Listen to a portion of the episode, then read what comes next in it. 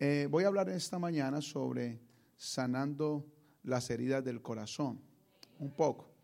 Eh, aquí en mi libro hay una parte en el libro que se llama sanando la mente y sanando los pensamientos. Pero en fin, yo quiero que abramos la Biblia en Lucas capítulo 4, el versículo 18. Eh, y cuando se habla del corazón es, es muy complicado, de cierta manera, porque el corazón tiene, tiene seis, seis, seis mil millones de interpretaciones. Porque cada persona tiene su propia historia. Cada persona tiene su propia experiencia. Y definir realmente lo que es eh, un corazón es muy complicado porque cada uno tiene su propia experiencia, tiene su propio corazón. Pero hay algo que sí nos asemeja y que nos hace comunes, es la palabra de Dios y es nuestro creador, que es el mismo. El que nos creó es el mismo y el diseñador del corazón es el mismo. Entonces, de una u otra manera, tenemos algo de parecido. Todos nosotros nos parecemos. ¿Por qué? Porque tenemos el mismo Padre. Si tenemos el mismo Padre, tenemos conexión el uno con el otro. ¿Ves? En el versículo que leemos ahora dice, el Espíritu del Señor está sobre mí, por cuanto me ha ungido para dar buenas nuevas a los pobres, me ha enviado a sanar a los quebrantados de corazón, a pregonar libertad a los cautivos, vista a los ciegos y a poner libertad a los oprimidos. Cuando esta palabra fue, fue suelta por Jesús, y también la dijo Isaías, este pueblo, esta palabra es para un pueblo creyente, para un pueblo creyente. ¿Cómo le parece? Que el pueblo creyente tiene, tiene muchos problemas. Eh, quisiera uno decir que en la iglesia y que las personas que asisten a las iglesias no tienen problemas en el corazón, pero sí, tenemos problemas en el corazón y de, otra, de una u otra forma nosotros somos una obra inconclusa, que estamos en un proceso de ser terminados. Y cuando pasemos a la vida eterna, ahí podemos decir, he acabado la obra que me diste. La obra fue perfecta, fue perfeccionada, fue terminada. Mientras que estamos en esta tierra, entendemos que estamos trabajando para lograr mejorar, para perfeccionar, estamos lidiando con el corazón, con el alma, con el espíritu, con sentimientos, con emociones, con pasado, con presente y con futuro. Estamos lidiando con amigos, con familia y con nosotros mismos. Tenemos muchísimas luchas. Tenemos luchas hasta con el perro de la casa que no nos obedece. Es frustrante cuando uno lleva el perro a la casa. Hasta en eso uno se, que se siente mal, impotente. Lleva el perrito a la casa y uno se siente contento porque ya uno al menos es amo de alguien. Y cuando el perro entra, él dice, ah, ah, aquí tú ni siquiera quieres tu amo, tú eres el amo, yo soy el que mando. Y se acuesta en el mueble. Y cuando el que se creía el amo lo va a bajar del mueble, el perro le, pela los dientes. Ah. Hasta el gato le tira uno. Entonces hay muchos problemas. Muchos problemas porque las cosas no, a veces no son como uno las quiere. ¿Eh? Entonces eso nos causa problemas y nos causa tristeza y nos causa aflicción. Eh, hay unos que les causa más dolor que otros, pero a todos, todos luchamos con el dolor. Todos luchamos con la duda, con los temores, con los miedos, con las frustraciones. Bueno, al menos yo sé que aquí ninguno lucha con eso de frustraciones. Nunca. Sí, aquí no hay ninguno. Yo veo las caras y digo, wow, esa pura cara de ángel. Como decía alguien por ahí, bueno, al primero era ángel caído, ahora ya estoy levantado. Pero dice que el Espíritu del Señor está sobre mí. Vamos, yo no voy a hablar de, los problemas, yo voy a hablar del el remedio. Cuando tú vas a un médico, ¿a, ti qué te importa eh, que el médico le diga que tienes un problema del colesterol o que tienes un problema de, un problema de diabetes. Tú lo que quieres es que el médico te diga, tú te curas con esto. Uno necesita es la, la medicina, la cura. Y el médico a veces se pone a explicarle a uno, eh, si aquí hay médico, pues ya sabe que eso es verdad. Y le dicen a uno, es que usted tiene el colesterol, el H, yo no sé qué, que lo tiene en tal nivel. Y uno dice, ¿y eso qué? ¿Para qué me dice eso? Yo no sé, no entiendo nada. Dígame cómo me, se me quita el mareo y punto. Dígame a ver cómo se me quita este, este, este bendito cansancio que tengo, que no, no quiero dar un paso más. Entonces, eh, en la iglesia, eh, en la iglesia Dios nos da soluciones. Conocer más del problema nos, ahonda más el problema. Necesitamos el salvavidas. Ahora, dice que el principio, lo primero es entender que el Espíritu de Dios está sobre nosotros. Diga conmigo, el Espíritu del Señor está sobre mí. Y me ha ungido Dios. Diga conmigo, yo soy un ungido de Dios. Ahora aquí dice que es para dar buenas nuevas a los pobres. Y si dice que se le tiene que dar buenas nuevas a los pobres es porque hay pobres. Y hasta en eso estamos lidiando, un sentimiento contrario. Cuando no tenemos lo que queremos, eso es pobreza. Y eso nos causa también frustración e irritación. El querer uno algo y no tenerlo, eso también crea un sentimiento encontrado. Impotencia. Impotencia cuando tiene que pagar todos los biles y resulta que le toca pedir prestado. Impotencia cuando llega, se da cuenta que en el, mes se ganó solamente 5 mil dólares y tenía que pagar 7 mil. Hasta con eso, con las deudas, uno tiene problemas con las deudas, uno causa un, problema emocional, sentimental, hasta dudas. Y a veces uno mismo pregunta, ¿y dónde está Dios? En todos estos asuntos que estoy viviendo, ¿dónde está Dios? Usted se imagina cuánta gente pregunta diariamente dónde está Dios. Dios, ¿tú por qué permites esto? Hay gente que tiene problemas con el mismo Dios. Problemas con Dios. Ahora, dice que hay pobres y también hay quebrantados de corazón que tienen que ser sanados. Quebrantados de corazón es alguien que tiene el corazón partido. Quebrantado es alguien que está afectado emocionalmente, espiritualmente y, y que necesita ser levantado. Quebrantado es vuelto pedazos, hecho polvo, es pisoteado. Quebrantado es alguien que es, fue pisoteado, abusado, fue hecho polvo. Luego habla del corazón, quebrantado del corazón. Luego dice, pregonar libertad a los cautivos. Hay cautivos.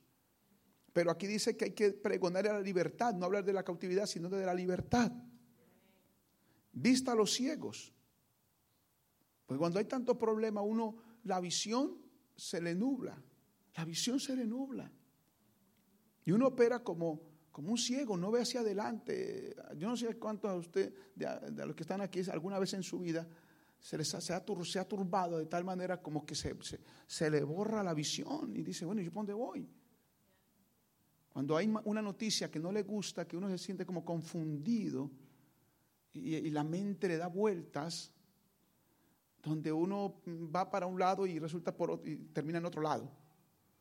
Y, piensa uno cantidad de boberías, pero no, no, son boberías, son sencillamente cosas que uno, uno tiene en su corazón, debilidades. Claro, y por eso la, tarea nuestra eh, más importante es fortalecer nuestro ser interior, nuestro hombre interior, nuestra vida espiritual. ¿Para qué? Para poder tener control de todas las cosas. Porque Dios, Dios dice la Biblia, no nos ha dado un espíritu de cobardía ni de miedo para estar retrocediendo, estarnos escondiendo por cualquier situación que sentimos o por alguna adversidad que, es, que, nos, que nos quiere dañar el, día. No nos ha dado espíritu de temor, sino de poder, de amor y también, diga conmigo, de dominio propio de, tomar el control de nuestras emociones, sentimientos y de nuestras decisiones. ¿Están oyendo eso? Y dice que poner libertad a los oprimidos. ¿Cómo hago para vencer superar las heridas del corazón. Apunta esto primero, llenando el corazón, llenando el corazón de abundancia de Jesús. Lo primero, llenar el corazón de abundancia de Jesús. La Biblia dice que, eh, que de la abundancia del corazón habla la boca. Si uno tiene abundancia de Jesús, va a hablar de Jesús, va a hablar de fe, va a hablar cosas que edifican y no va a hablar de sus temores ni de sus miedos, sino del poder que libera los miedos y los temores. Y por eso ah, dice que de la abundancia del corazón habla la boca. Hay que tener más Jesús en nuestro corazón, más Jesús, más presencia de Dios, más palabra, para que en cualquier caso el enemigo se da cuenta, se dé cuenta que nosotros somos el problema del problema. El problema ya tiene un problema cuando, cuando tú tienes palabra, cuando tú tienes a Jesús arraigado en ti y en abundancia en ti, ya el problema tiene un problema y eres tú. Yo soy el problema del problema. A mí los problemas, los problemas nosotros no le gustamos a los problemas. Por eso los problemas, cuando tú te defines en Cristo, los problemas van para otro lado, pero para, donde, para donde ti no. A nosotros no nos llegan problemas, nos llegan bendiciones. Dice, ¿cómo? Alguien dice, pero ¿cómo así? Y lo que estoy viviendo, mira, tú estás viviendo una prueba. De eso no se salva nadie. Porque, escúcheme, es que la prueba no es lo que uno, lo que uno llama problema. La prueba es la bendición de nuestra vida. Sencillamente, yo he visto personas que están vestidas, vestidas de mendigos, pero no son mendigos. Quítenle la ropa y te das cuenta que es un rey. Yo he visto gente, gente, que los ve como, como que no tienen dinero. Descúbralos y se da cuenta que son los dueños de la ciudad. Es que gente muy sencilla. Ahora, cuando veas problemas, no veas problemas, sino que veas bendiciones. Quítele la ropa al, al problema y te das cuenta que es tu bendición. Escuche, yo tengo que ir definiendo los conceptos y comenzar a tener claridad en todas las cosas que se me aparecen en los, en los escenarios de la vida. No hay problemas, hay bendiciones. Venza el problema y te das cuenta que hay una bendición. Venza la prueba y te das cuenta que hay una bendición. Cuando vino Goliat a desafiar al pueblo de Israel, todo el mundo temblaba. Y David dijo, no, esta es mi promoción, yo les voy a vencer y, y, todo el mundo se dará cuenta que no había problema, que había bendición. ¿Ves? ¿Sí ves? Entonces, yo ya tengo que ir entendiendo que yo no veo problemas. Diga conmigo, yo no veo problemas, yo veo bendiciones. Lógico, hay pruebas que en vez de, en vez de arrinconarte, Él saca las adversidades y pruebas que no las queremos nadie. Saca de nuestro ser el máximo, la máxima fe, el máximo potencial, la máxima sabiduría, la máxima inteligencia, la máxima creatividad, el máximo ingenio. ¿Eh? Usted ve mucha gente que está, está pelada, no tiene una moneda. Pero cuando no, cuando no tienen moneda, no tienen billete, es donde más producen dinero. Hay mucha gente que tiene dinero y se relaja tanto con el dinero que pierde lo que tiene. No es tu caso, tranquilo. Pero la mejor forma de sanar el corazón es a través del Espíritu Santo. Porque el Espíritu Santo es el consolador. Consolador es el ayudador es el socorrista. Él es el proveedor, el Espíritu Santo. Por eso en, Mateo capítulo 5 dice, bienaventurados los que lloran, porque ellos serán consolados. Cuando estemos llorando es porque Dios quiere consolarte. Y Dios permite que lloremos. Dios quiere que lloremos para que se libere tu visión, para que se libere tu corazón, para que se despeje realmente la visión que Dios tiene para ti. Yo siempre digo que es muy importante el llorar, especialmente cuando uno está en problemas y meterse uno en la presencia de Dios. Y si no quiere usted, no tiene ánimo de nada, poner un tiempo, poner una grabadora con adoración, con alabanza y comenzar a producir fuerza y ánimo aunque no tengas ninguno. Comenzar a producir ánimo y fuerza poco a poco por medio de la adoración, de la adoración, y después de que ya estés entrando en un poco de confianza, comienza a orar, ora y comienza a llorar. Y te das cuenta que todo lo que está en el corazón produciendo presión se va a reventar por causa de la unción y del Espíritu Santo. Se revienta. Se revienta. Ahora, en Isaías capítulo 10, el verso 27, mire lo que dice. Isaías 10, 27.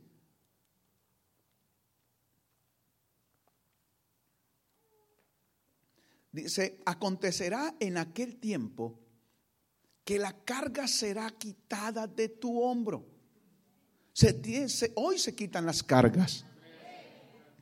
Pero se quitan las cargas es por la unción del Espíritu. ¿Qué es unción? La unción es el aceite, es un ungüento. Unción es un ungüento, es un aceite medicinal que se frota sobre el enfermo, sobre el quebrantado, sobre el depresivo, sobre el afligido. Eh, eh, tiene que ser la unción del Espíritu y es el único remedio realmente para producir vida donde hay muerte. No se puede reemplazar la... Pre Escúcheme, cuando uno está en problemas, está en, en aflicción y tiene muchas cargas, el enemigo lo manda a reemplazar la presencia de Dios con medicinas, con, productos o amores sintéticos. Yo le digo amor sintético, que son las pastillas. Amor sintético, reemplazo el amor o en una buena sensación, yo quiero estar alegre. Pero como no encuentro la alegría, yo, yo entonces voy y busco una píldora. Es que se llama el amor sintético. Por eso muchos toman una pastilla, la azul, la rosada, y saben en qué estado se ponen. Ah, triste, falta la rosadita, se toman la rosada y ya. Amor sintético, eso es mentira. Es un engaño, drogadicción, adictos a las drogas. Pero en sí es, una falta de amor. Es una falta de alegría y de felicidad lo que lo lleva a tomar estos amores sintéticos, píldoras, que lo único que son es sofigmas de distracción, cosas que distraen la irrealidad. Yo no puedo, yo no puedo con mentiras engañarme a mí mismo. Yo tengo que enfrentar el miedo en el nombre de Cristo, pero con el poder de Jesucristo. El único que puede vencer, sanar el corazón y restaurar un corazón que está herido y enfermo. ¿Cuánta frustración tuvo Judas? ¿Por qué se ahorcó Judas? ¿Usted no se ha hecho esa pregunta? ¿Usted cree que Judas estaba feliz? Judas tenía un problema, un choque interior. Tenía, estaba dividido interiormente. De una manera amaba a Jesús, pero lo odiaba también. Estaba frustrado. Hay muchas cosas que producen frustración en nuestra vida y celos. Y, uno ve a, un amigo que abraza eh, fuertemente a su amigo y uno siente como que, uy, ¿este qué? ¿Me están quitando a mi amigo? ¿Y cómo a él si le da ese abrazo tan apretado y a mí solamente me da la manito así? Este me rechazó. Y uno comienza así como Judas a autoengañarse. Y se mete en una película destructiva de tal forma que se comienza a aislar poco a poco de las personas que lo aman, pero uno cree en su mente natural y carnal que lo odian y que no lo aman. Aquí no pasa eso.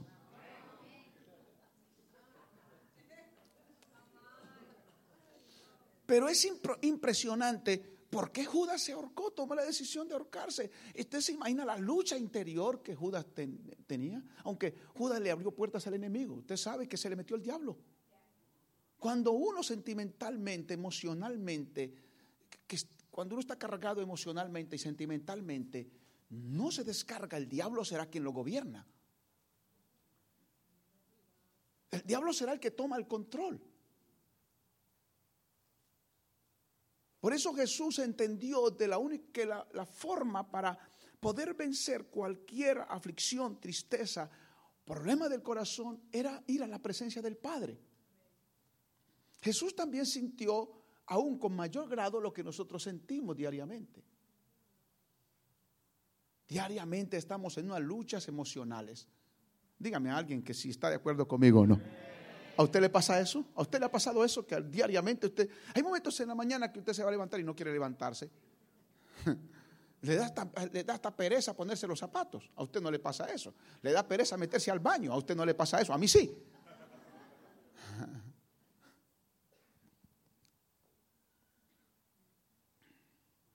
¿Eh? Pero Jesús cuando vio que todo mundo lo rechazó y lo iban a rechazar y que iba a pasar un poco de problemas, Jesús declaró lo que sentía en el corazón, que eso es valor.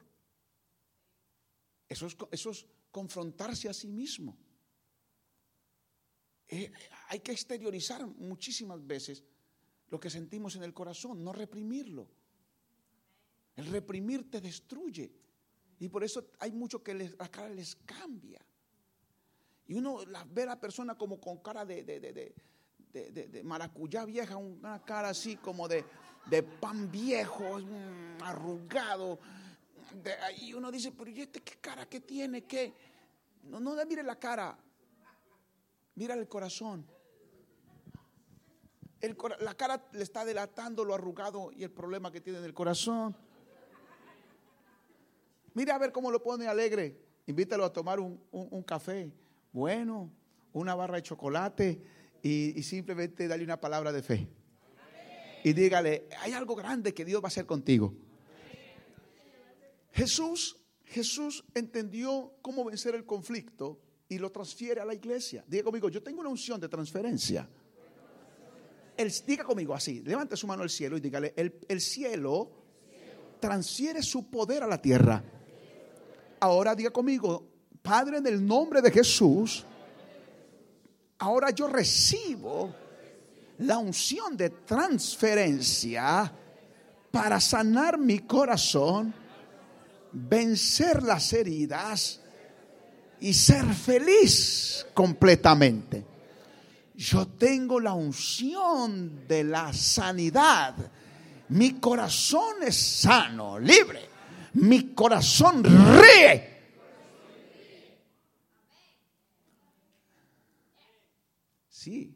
Jesús cuando entonces se identificó el problema, porque una de las, de, las formas en que uno mejor sana el corazón es identificando el problema. Identifíquelo. No tiene necesidad de que alguien le dé una palabra profética. Ah, que así me dice el Señor, veo tu corazón arrugado. Bueno, puede ser, porque si uno no lo descubre, Dios se lo descubre. Pero lo mejor es que uno, uno mismo se lo descubra. Y Jesús dijo, mi alma está muy triste. Mi alma está muy triste. Hasta la muerte. Me siento morir. Eso dice en Marcos capítulo 14. Me siento muy triste. Y la tristeza mía es hasta la muerte. Siento que voy a, voy a morirme. Oh, o sea que también el sentir que se va a morir causa como un poco de tristeza. Ay, ya tengo, yo no sé qué sienten los que tienen 98 años.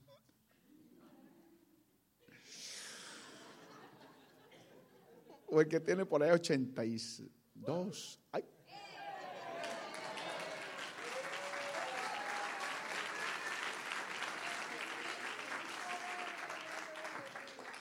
Yo me pregunto, claro, uno piensa, ay hermano, usted está feliz que está, pero está, está lidiando con su hombre interior. Claro, una mujer embarazada. Ay, hermana, ¿cómo te luce el embarazo? Pero ella está luchando con su hombre interior, con su corazón, sus sentimientos, porque está pensando entre la vida y la muerte. Porque ella piensa, ¿será que vivo o muero el día del parto? ¿Alguna mujer valiente que, que me que diga que alguna vez, alguna vez sintió eso? Levánteme la mano. Por eso para poder entrar a sanar el corazón tengo que entender tanto mi vida como la vida del otro. ¿Cómo sano yo el corazón de mi familia? Me tengo que meter en el corazón de mi esposa para no verla como una mujer amargada, gritona solamente. Una vieja regañona todo el día, cansona. Dando órdenes por bendito, todo el día le da órdenes a los hijos y le da orden al marido. Los que son solteros, no, no se, ha, se ha perdido de la bendición. Espere que le llegue.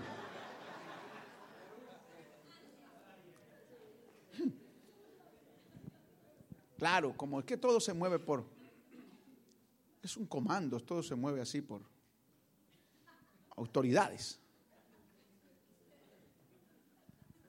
Ahora diga, no diga conmigo, la autoridad en la casa soy yo. Pero la mujer no lo sabe.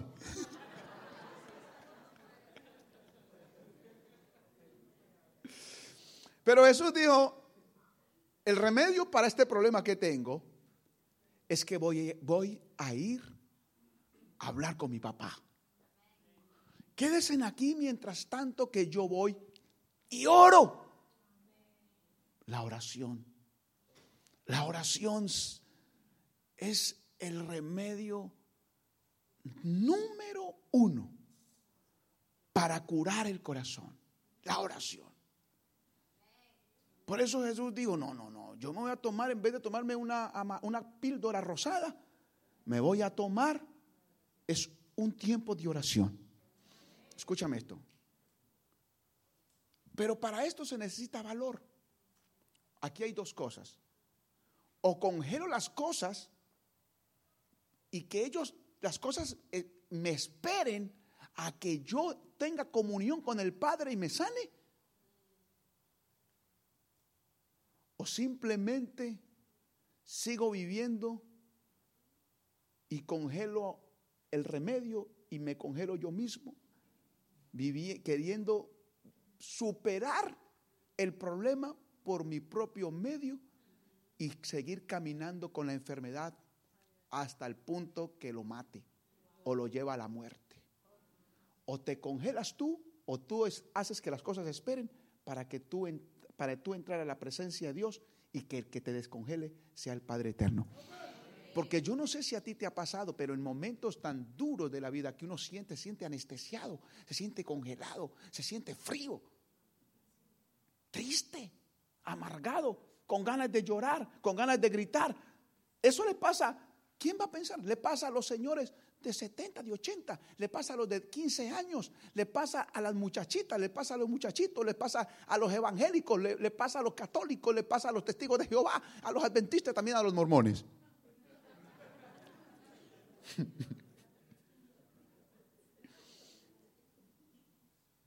Sí, y le pasa a la gente, ¿cuánta gente llena de billetes se ha suicidado, señores? No, pero es que esa gente sí tiene felicidad porque mira el billete que tiene, pero usted no, usted no conoce el corazón. Por eso preocúpese usted por usted mismo. Preocúpese usted, no se ponga a pensar en los demás, cúrese usted mismo primero. Cúrese usted primero. Uno tiene que ser como el perro. Sí, uno tiene que ser como el perro. El perro se siente enfermo y deja de comer. El perro se siente enfermo, deja de comer y busca el pasto. Y se, autosana. Y el hombre se está muriendo y sigue comiendo. sí, cosa tremenda, ¿sí? Wow. Hay que prestarle atención al corazón. Es preferible que tú frenes todas tus cosas mediodía y te encierres en la presencia de Dios como hizo Jesús y clames al Padre y salgas con un aire fresco, con un espíritu nuevo, un corazón amoroso, cariñoso, un corazón sano, un corazón lleno de paz, de amor, de felicidad, de visión, de ilusiones, de ánimo, de risa y te devores el mundo. Y no que tú con la, con la, amargura devores a todo el mundo. ¿Están oyendo eso? La Biblia me habla de una señora que vivió 18 años con un espíritu, un espíritu de enfermedad. Y ese espíritu de enfermedad, un producto del corazón, eh, la, la, la llevó al extremo de mantenerla encorvada o doblada. Y cuando habla de encorvar, escúcheme esto, se refiere a humillarla. si yo curo mi corazón, no seré humillado. Pero si usted descuida su corazón, va a mantener de humillación en humillación, de problema en problema, de enojo en enojo. Por eso, ¿qué hizo Jesús? Se preocupó del corazón de la señora. Lea conmigo Lucas 13, 7. Había allí una mujer que desde hacía 18 años tenía espíritu de enfermedad y andaba encorvada. Las reinas y los reyes no caminan encorvados. ¿Cómo caminan los reyes y las, reyes, las reinas? ¿Mm? Derechos. Pero cuando uno está afligido, ¿cómo camina? Encorvado. La palabra encorvado es humillado, pisoteado. Se siente mal se acabó. Te voy a decir, nadie quiere andar con un encorvado. ¿Quiere ser una persona conquistadora? ¿Quiere usted ver el brillo de la vida, que realmente veas felicidad en tu vida? Simplemente levántese y diga, no caminaré más encorvado ni encorvada. Ahora decido sanar mi corazón y recuperar el ánimo para vivir bien. Lógico, aquí hay algo que hay que trabajar. Y es que uno tiene que obligarse al principio. Las cosas no vienen porque tú las quieres. Hay gente que quiere, Sara quería tener un hijo, pero no podía. Pero ella se obligó y la fe nos obliga o nos pone en posición de obligar a las situaciones a que ceden, cedan. Las cosas no van a llegar porque tú las sientas. Ay, yo es que yo no, yo, yo, no siento ser feliz. No, es que tú no puedes esperar sentir. Tienes que obligarte a producir su sentimiento que quieres tener. Pero y con todo eso no se puede buscar un sentimiento ni una emoción, porque yo tengo que vivir es una vida estable en Cristo Jesús y mi vida no puede radicar entre entre emociones encontradas que si, si tengo me siento alegre y si no tengo me siento triste. Y, entonces si me miran me siento feliz y si no me miran me siento triste. No. Tenemos que entender que si alguien no me mira es porque Dios quiere que yo lo mire a Él.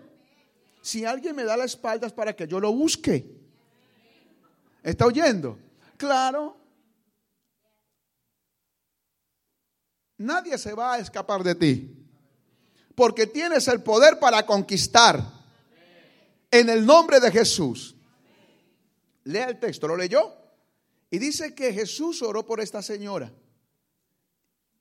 que llevaba tantos años enferma y la hizo enderezar. Jesús la hizo enderezar con su poder. ¿Y para qué la enderezó?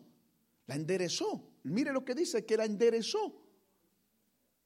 La hizo libre de la enfermedad y era para que ella glorificara al Padre.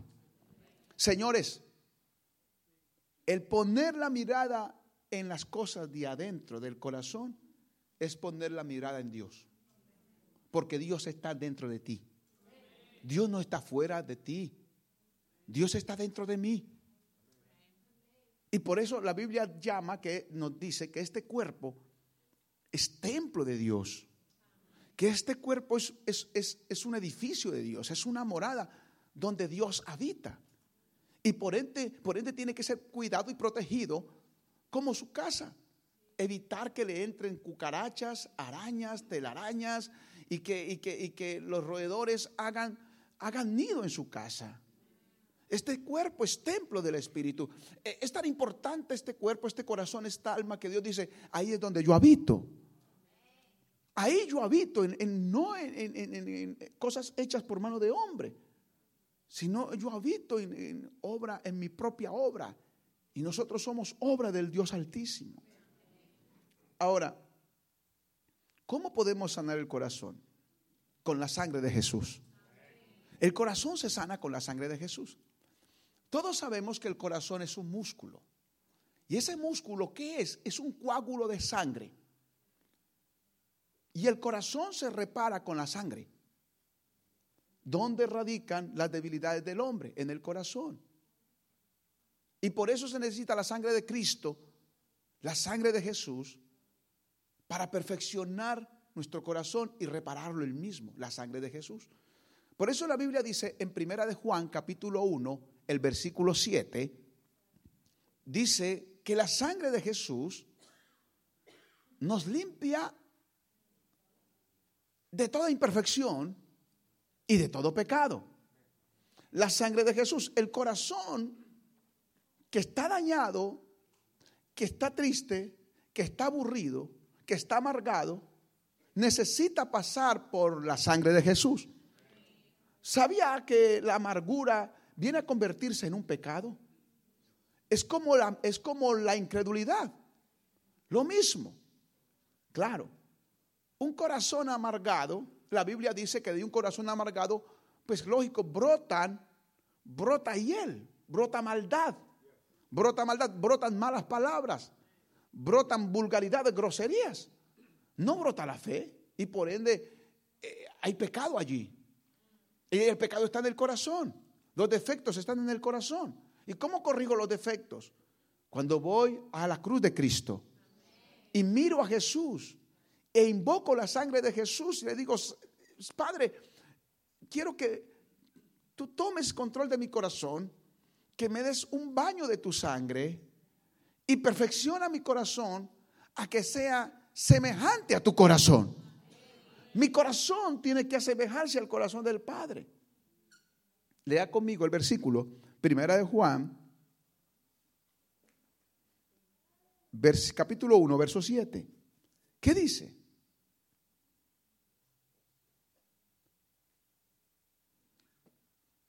El versículo dice, vamos a esperar que salga en la pantalla, que ya viene en camino. Pero si andamos en luz como Él está en luz, tenemos comunión. Note que habla de comunión. No podemos conectar el uno con el otro. No tenemos problema. Y la sangre de Jesucristo, su Hijo, nos limpia de toda imperfección y de todo pecado, de toda debilidad. Ahora, ¿por qué la sangre? Porque el, corazón nuestro no está definido completamente. La sexualidad sí. Nuestra sexualidad es definida. Pero el corazón no. El corazón, el corazón es como una gelatina. Se puede ampliar como se puede. El corazón puede cambiar. El corazón, el corazón puede cambiar de posición, de pensamiento, de actitud. El corazón puede cambiar de odio, del más profundo odio, al más grande y alto amor. Puede cambiar de la, de la incredulidad más profunda a la fe más inmensa. Puede cambiar. Nuestro corazón no está definido porque es un músculo. Por eso eh, eh, ah, que, en el corazón están los malos pensamientos, los malos deseos, que están los adulterios, que están las, malas, que están las malas palabras, que en el corazón están las malas actitudes, pero también en el corazón están las buenas actitudes. En el corazón están las dos cosas. Y cuando invocamos la sangre de Jesús, la sangre de Jesús ¿qué hace? Corrige, comienza a corregir. Y por eso para sanar el corazón tenemos que ir guiados de la mano de Jesús, que Él es el que, es el que pone y quita. Él quita y pone. Quita lo malo, pone lo bueno. Eso es como el rejo que tenía mi mamá. Quita lo malo y pone lo bueno.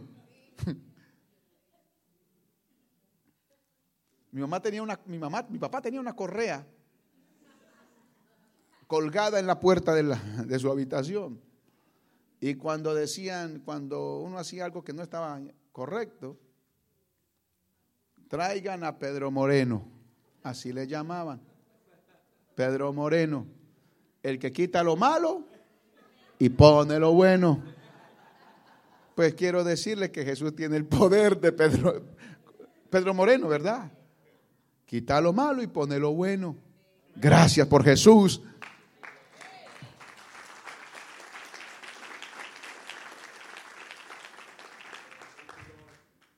¿Cuántos alaban al rey? Entonces, ¿cómo sano el corazón? Reconociendo que tengo un problema dentro de mi corazón. La Biblia dice que se juntaron 400 amargados, afligidos y endeudados. Oye esto. O sea, que la gente dijo, no, yo, te, eh, eh, mire, David dice, voy a levantar un ejército completo para transformar a todo Israel. A ver, levante la mano los, guapos, los fuertes. Ninguno. No, yo soy cobarde. Ay. Levante la mano los felices. No, yo estoy amargado. Y, levante la mano los que tienen plata montón. Y, y buenos ahorros. No, yo lo único que tengo son deudas. Y ellos comenzaron a hablar de sus debilidades. Ah, impresionante, un gran número de personas. Y eran hombres que hablaron de sus debilidades. Y se entendían. Y dijeron, tenemos lo mismo, el mismo síntoma. Pues vamos a entrar al mismo hospital. Entremos al mismo proceso. Y vamos a pedirle al Padre Eterno, quien sea Él el, que nos haga de nuevo. Nos quite la amargura, que sea Dios quien nos quite la aflicción, que sea Dios que nos quite eh, la deuda, que sea Dios quien nos traiga la felicidad. Y se unieron. Y, y esos que estaban tratados como lo peor fueron los que cambiaron la nación. Te voy a decir, la experiencia que tú has tenido, la superación que tú has tenido, eso te da autoridad para decir cómo se hace, qué se hace, porque tú pasaste por lo que muchos están pasando, pero tú insiste. Por eso hay que dar gracias a Dios por todo, por los procesos. Aquí estamos y hay que dar gracias a Dios y no estás destruido, aunque puedes tener la aflicción, pero Dios está contigo. Y si Dios está contigo, nadie podrá contra ti. ¿Qué hizo David para vencer el problema? Comenzó a examinarse. Examínese usted mismo. No hay mejor conciencia que la, de uno mismo. Claro. Examinémonos. David dijo, examíname, oh Dios, y conoce mi corazón. Pruébame, Señor. Yo necesito que este corazón sea probado para que para, para de verdad entender que soy íntegro. Y por eso Dios permite todos esos apuros por los cuales uno pasa para crear en nosotros la integridad. Satanás dijo de Job que era íntegro. Y, Satanás le dijo al Padre, permite que yo lo pruebe y verá, que yo lo pase por el proceso, a ver si verdaderamente es íntegro o no. Y lo permitió, y Dios permitió que Job pasara por todos esos procesos, pero Job sí mostró que era íntegro. Luchó Uy, sí le costó oración, ayuno, palabra, venir a la iglesia, muchos cánticos, muchas vigilias, mucha oración, mucho ayuno, mucha consejería, pero lo logró. Lo logró. Ahora, para ir terminando, la Biblia dice que el que produce en nosotros el querer hacerlo es Dios mismo. Dígale, Señor, comienza a producir en mí realmente cambios, cosas que yo debo de hacer, que sé que me convienen. Hay que comenzar a hacer cambios. Mira, Es mejor tener disciplina a tiempo y aunque te duela la disciplina, esa disciplina que tú aplicas te va a traer buenos resultados, aunque te duele. Alguien dice, no, es que esto mejor yo voy a hacer como si nada pasara. Y no tiene disciplina y no se organiza. Le va a doler también cuando esté sufriendo por la indisciplina. Entonces es mejor disfrutar por la disciplina y no llorar por la indisciplina.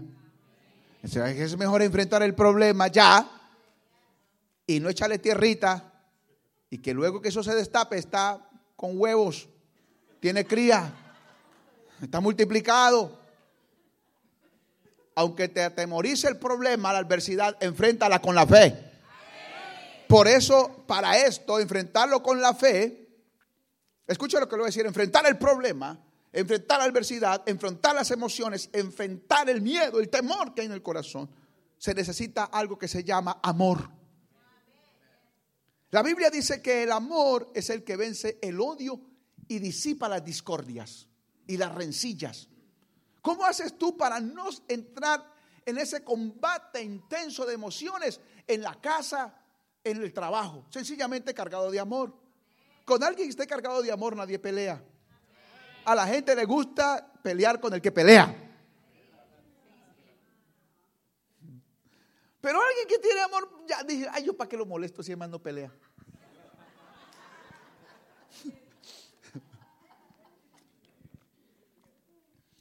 Si, peleara, al menos yo lo provocaría. Pero si me quiero dar golpes, voy a buscar a alguien que pelee. Pero como con ella no encuentro golpes, con él no encuentro pelea, pues voy a pelear con el diablo. Porque con esta señora ya perdí el año. Con este señor ya perdí el año, no pelea. Porque está cargado de qué? De amor. De amor. Y ese es, fundamental, llenarme de amor. Por eso en las mañanas cuando nos levantemos, voy a decir frente al espejo y en la presencia de Dios, Señor, hoy me tomo una taza de amor. Y me como unas galletas de amor pero voy a reír.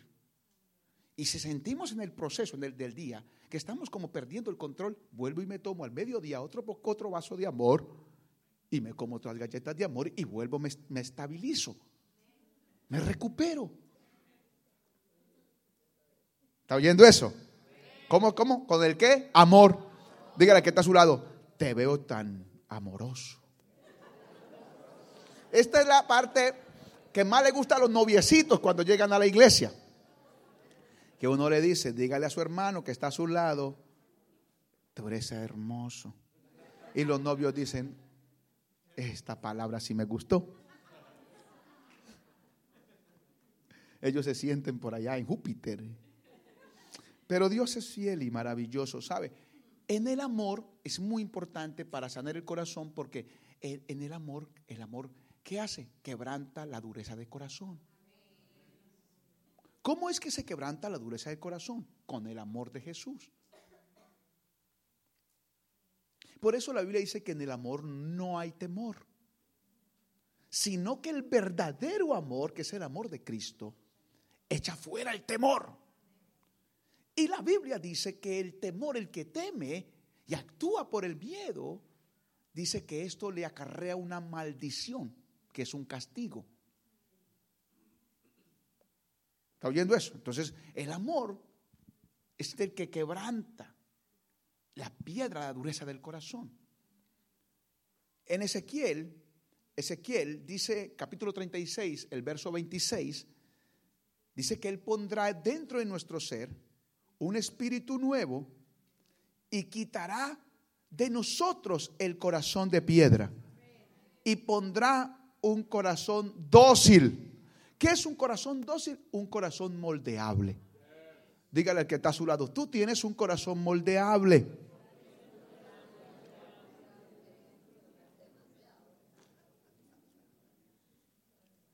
En estos días yo estaba hablando con, entré a una casa de, que tiene unos problemas.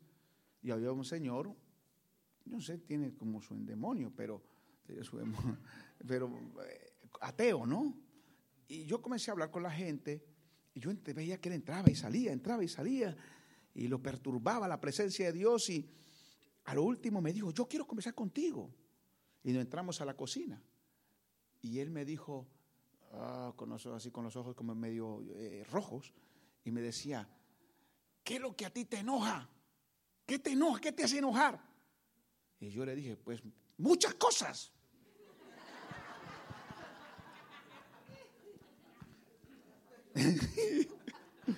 me enoja muchísimas cosas. A ver, yo siguiendo la corriente. Porque yo soy el hombre de la mente poderosa. Tiene que leer el libro, oye. Yo digo, oh, me lo voy a ganar. ¿Sabe qué? El hombre me habló varias veces y me dijo, ¿sabe una cosa? Yo no sé si estaba hablando el Espíritu Santo, el diablo o él. Pero dijo, a usted, a usted lo disgustan varias cosas, pero usted no se enoja por nada. Yo le dije, ah, bueno, usted tiene razón. Y es cierto. Es, eh, eh, eh, que uno se disguste es una cosa, pero que se deje enojar y llenar de ira y de amargura es otra cosa.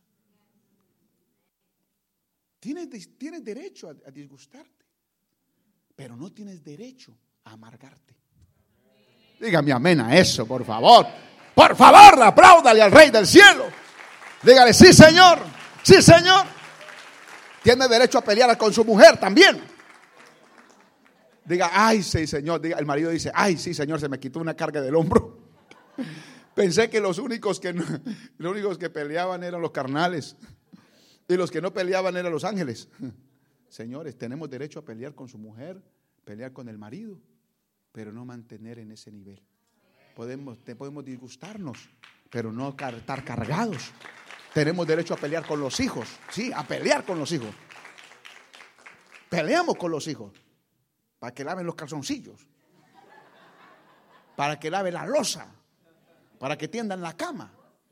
Oh, sí, pero eso no me da licencia para mantener con la cara de amargura y cargado hablando mal del muchacho que es un rebelde, que es el diablo, que eso no sirve para nada, que es un táparo, que eso. No, no, no, no, no, no. No, no, no, no, no, no. Diga conmigo, no, no, no, no, no, no, no. Yo reprendo al diablo. No, yo diga conmigo, yo tengo la mente de Cristo. Otra vez, yo tengo la mente de Cristo. Yo, yo voy a terminar. Pero sí, escuche esto. ¿Cómo se sana el corazón? Palabras blandas. Espíritu humilde. Espíritu humilde. Tres, perseverando en lo mismo, en curar, en sanar. Cuatro, viniendo al templo, escuche, viniendo al templo a recibir buena palabra.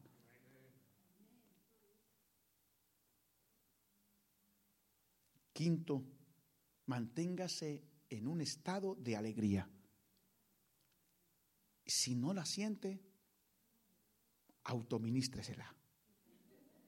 Autoministresela. Sí, sí, sí, sí, sí. Mm. sí. Eso, eso, uno espera que Dios haga lo que uno tiene que hacer. No. No. Autoministrese. Váyase al espejo y diga, wow, hágase una, una payasada. Sáquese los dientes. Por favor, hágase algo. Despelúquese. Haga algo, por favor. Haga una cara. Yo me la hago. Yo por la mañana digo, oye, pero esta cara tan rara que tengo yo. Y digo, no, no, yo reprendo al diablo. Ese espíritu que está ahí es el mejor. Y, y constantemente estoy yendo al espejo, de verdad. Porque el espejo me muestra el estado en que está mi corazón. El espejo no es para la vanidad, sino para simplemente que tú mires el estado en que te encuentras. Y mira, y, mírate la cara. Y dije, wow, pero esta no es la mi cara. Este no soy yo. Ahora, esta cara que tengo, identifica, le diga, wow, esta cara de monstruo que tengo. No, no, es de verdad. Señor, uno sabe cuando está feo. Uno sabe cuando está amargado. Gracias a Dios que a usted no le pasa. ¿Cómo se llama usted, hermano? ¿Cómo? Nathaniel. Él sabe lo que estoy hablando. No, no, sí es cierto que sí, tenemos lo mismo. Cuando a uno le, cuando uno le pasan los tres mil dólares, ¿cómo es la cara? Y cuando le pasan a uno, no le pasan el billete que le tiene que pasar como en la cara. Le toca a uno autoministrarse, por favor, autoliberarse. Mire, la mejor liberación que existe no es la liberación que otro le ministra a uno, es la liberación que uno mismo se ministra. Por eso es que en la iglesia no, no, puede haber hermanos que le dan lidia al pastor. Y el pastor, eh, eh, pobrecito, no, no, no él, sino adivinando lo que el hermano le pasa porque lleva 15 días sin venir a la iglesia. Y preocupado por el hermano y preocupada por ella. ¿Y qué pasará? No, porque ella todavía no ha aprendido a autoministrarse. Tiene que autoministrarse. Tiene que lidiar con sus propios demonios, con sus propias debilidades, con su propia carne, con sus propios temores. Y entender que tú tienes el poder para gobernar. Y que tu hombre interior, en tu corazón, manda a Jesucristo y tú. En tu corazón es Dios y tú. Eh, ah, que no, que, mi corazón manda a mi marido. No, ahí mandas tú, Dios y tú. No es que, es que este corazón yo estoy así porque mi, mi hijo. No, no, no, no, no, no, no, no. Ese no es tu hijo. Usted está así porque quiere. Y si quiere cambiar, cambia. Y si quiere cambiar, cambia. Y si quiere sonreír, sonríe. Y así será que tú vas a ganar tu casa. Así. Así. Para eso se necesita, apunte esto, sencillez del corazón. ¿Cómo? Sencillez. Mire, hay que familiarizarse con la sencillez. Porque cuando uno se cree muy grande, mire, ese es el problema muy grande. Cuando uno se cree muy grande y no le dan el lugar que uno quiere que le den, ahí donde uno se amarga la vida. Sí, porque uno se cree, no, que yo en la casa, aquí mando yo. ¿Cómo? No. Lo mismo, en la empresa, en la iglesia. Si quieren que le, le, den un nivel tan alto que cuando no se los dan, el corazón entra en conflicto entra en batallas. Pero es que yo pensé que, que me iban a decir don Julián. Y me dijeron fue hermanito. Aprenda a ser sencillo. Para que cuando le digan doctor, diga amén. Y si le dicen siervo, siervo, sirvo. Y si le dicen hermanito, pues da lo mismo. Y si le dicen Carlos, pues amén. Y si le dicen otro nombre, pues no diga, ah, que usted tampoco me maltrata usted, yo me llamo Carlos, usted me está diciendo Juan. Ah, diga, amén, a Carlos. Fíjate, vuelvo a decir, están en, peliculados. Eh, desenredémonos. Por eso se llama sencillez. Digo, amigo, sencillez. Usted sabe que la gente más sencilla son los que más disfrutamos. Yo estoy hablando con gente sencilla aquí. A ver. A ver, yo estoy hablando con gente sencilla. Levánteme la mano la gente sencilla. Ese viejo orgulloso no vino esta mañana. Qué vieja tan orgullosa. Ah, peleonera, antipática, cizañosa. No vino hoy. Gracias, Padre. Aquí vine, hoy llegó la gente sencilla los muchachos sencillos, los empresarios sencillos, la iglesia sencilla, los adoradores sencillos. Ay, yo no sé con quién estoy hablando. Aquí está la gente sencilla, los que van a gobernar, los que tienen el control. Ah, la gente sencilla son los que tienen el control, tienen el dominio. ¿Para qué Dios le va a dar algo más a alguien tan grande?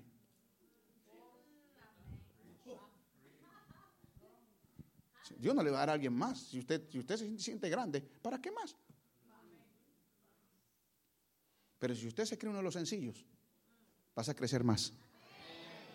Pero te voy a decir, vas a crecer hacia abajo. Que es la raíz. Que es el corazón.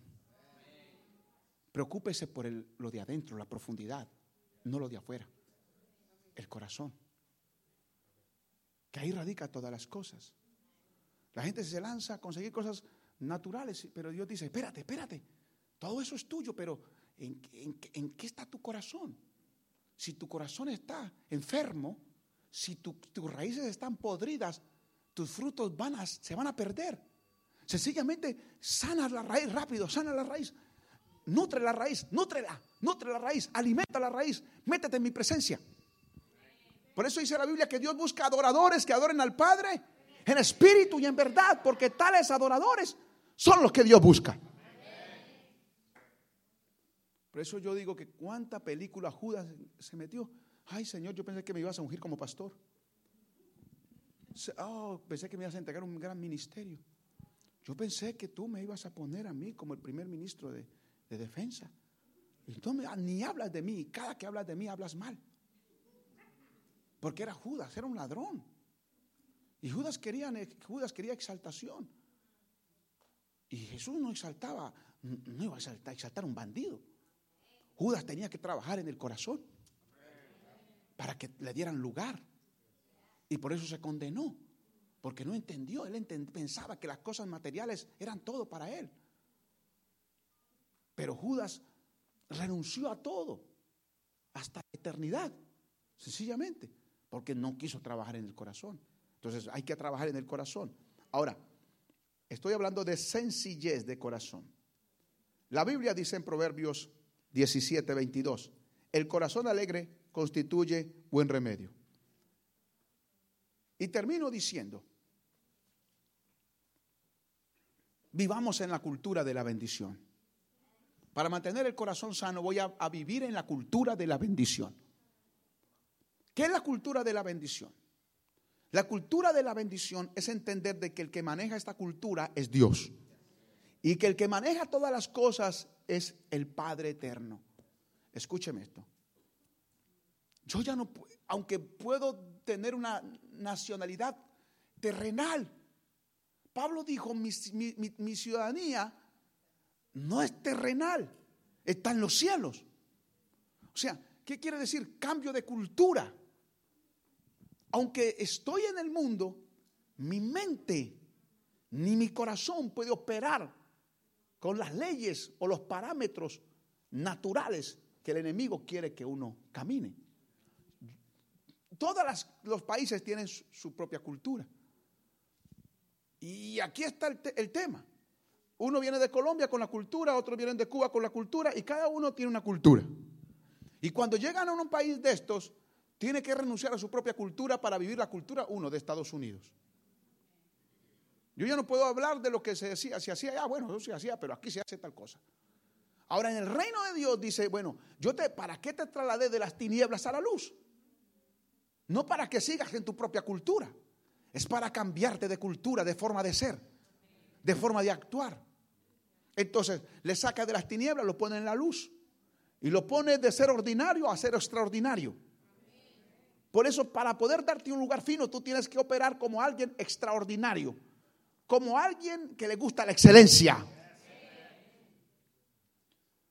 A un trabajador chambón ordinario no puede reclamar pago de alguien fino. La gloria de Dios está sobre ti y sabe que Dios va a hacer para transformar todas las cosas que vienen para los próximos 10 años voy a decir, 10 años, es la lengua. Por eso en las culturas son conocidas por la lengua. Y cuando estaba el Padre eh, eh, pensando en nosotros, estaba pensando en meternos en la cultura del reino, en la cultura de la bendición y el cambio de carácter y cambio de lengua, cambio de hablar. Por eso cuando tú lees la Biblia, en Hechos capítulo 2, versículos 16 y 17, dice, en los postreros días, dice el Señor, derramaré de mi espíritu sobre toda carne, para que los hijos profeticen y las hijas profeticen y los siervos profeticen y las siervas profeticen. ¿Qué quiere decir? Para que la gente que entra a mi cultura comience a hablar hacia adelante. Ya no hablen con referencia a lo que pasó, sino a la referencia, con referencia a lo que el reino está trayendo, a lo que Dios está trayendo. Dígale que está a su lado, hable hacia adelante. Otra vez, hable hacia adelante. Póngase de pie, por favor. Escuche. Cuando leemos la Biblia, en Hechos capítulo 2, el verso 4, hermano, si me puede poner ese texto, por favor.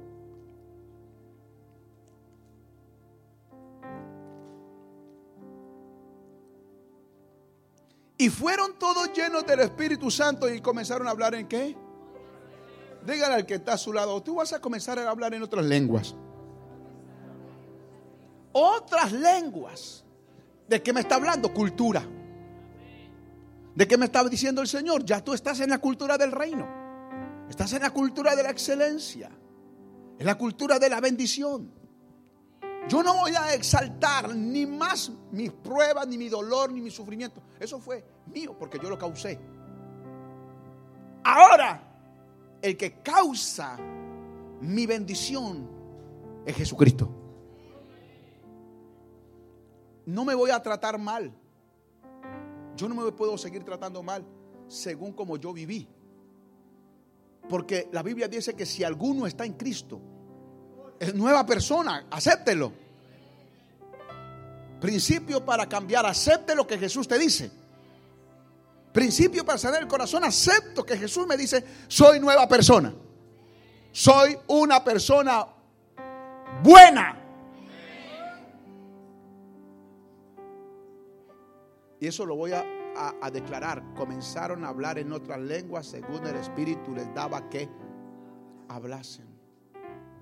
Y hay una unción que se está derramando en esta casa que es la unción para profetizar. Y cuando hablamos de profetizar no estamos hablando de locuras. Estamos hablando de hablar hacia adelante, declarar la palabra. A, decir, Señor, yo lo estoy creyendo. Viene esto para mí. Viene una bendición para mi casa. Mi hijo se levanta. Mi familia es una bendición. En el nombre de Jesús. Mi cuerpo está curado. Mi cuerpo está sanado. Yo lo estoy viendo así.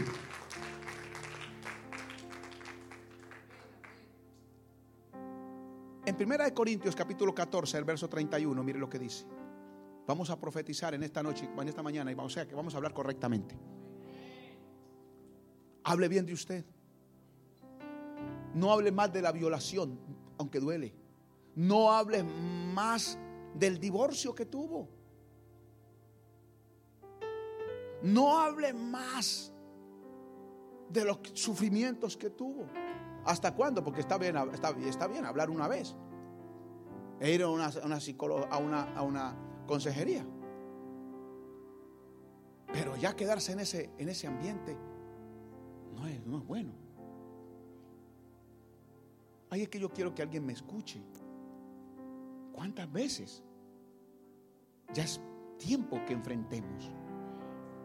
Y que el que me escuche la voz sea Jesucristo. Mire lo que dice. Y fueron todos, eh, eh, Hechos capítulo, eh, perdón, Primera de Corintios 14, 31. 14.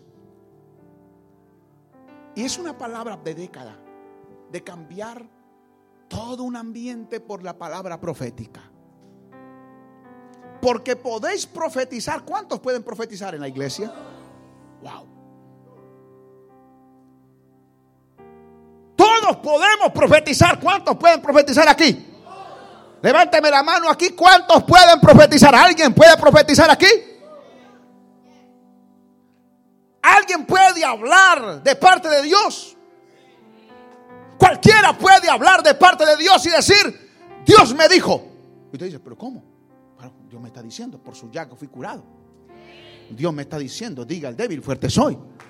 Dios me está, me está diciendo que Él llevó mi pobreza Dios me está diciendo y tendrás plata y plata en abundancia.